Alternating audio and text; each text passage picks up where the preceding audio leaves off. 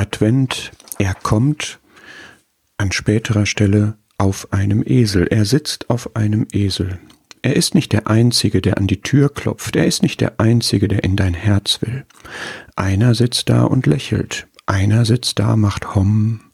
Einer hat ein Suppensieb auf dem Kopf. Einer wirft alles in einen Topf. Einer ist einer von 144.000. Einer ist viele und sagt, das ist gut so, man kann es ja eh nicht genau wissen. Einer sitzt auf einem Kampfross und einer, der eine, sitzt auf einem jungen Esel. Das ist einzigartig und herrlich. Er ist der Einzige, der nicht auftrumpft, sondern bei dem Demut Trumpf ist. Er ist der Einzige, in dem sich jahrhundertealte Prophetie erfüllt und auch in Zukunft erfüllen wird.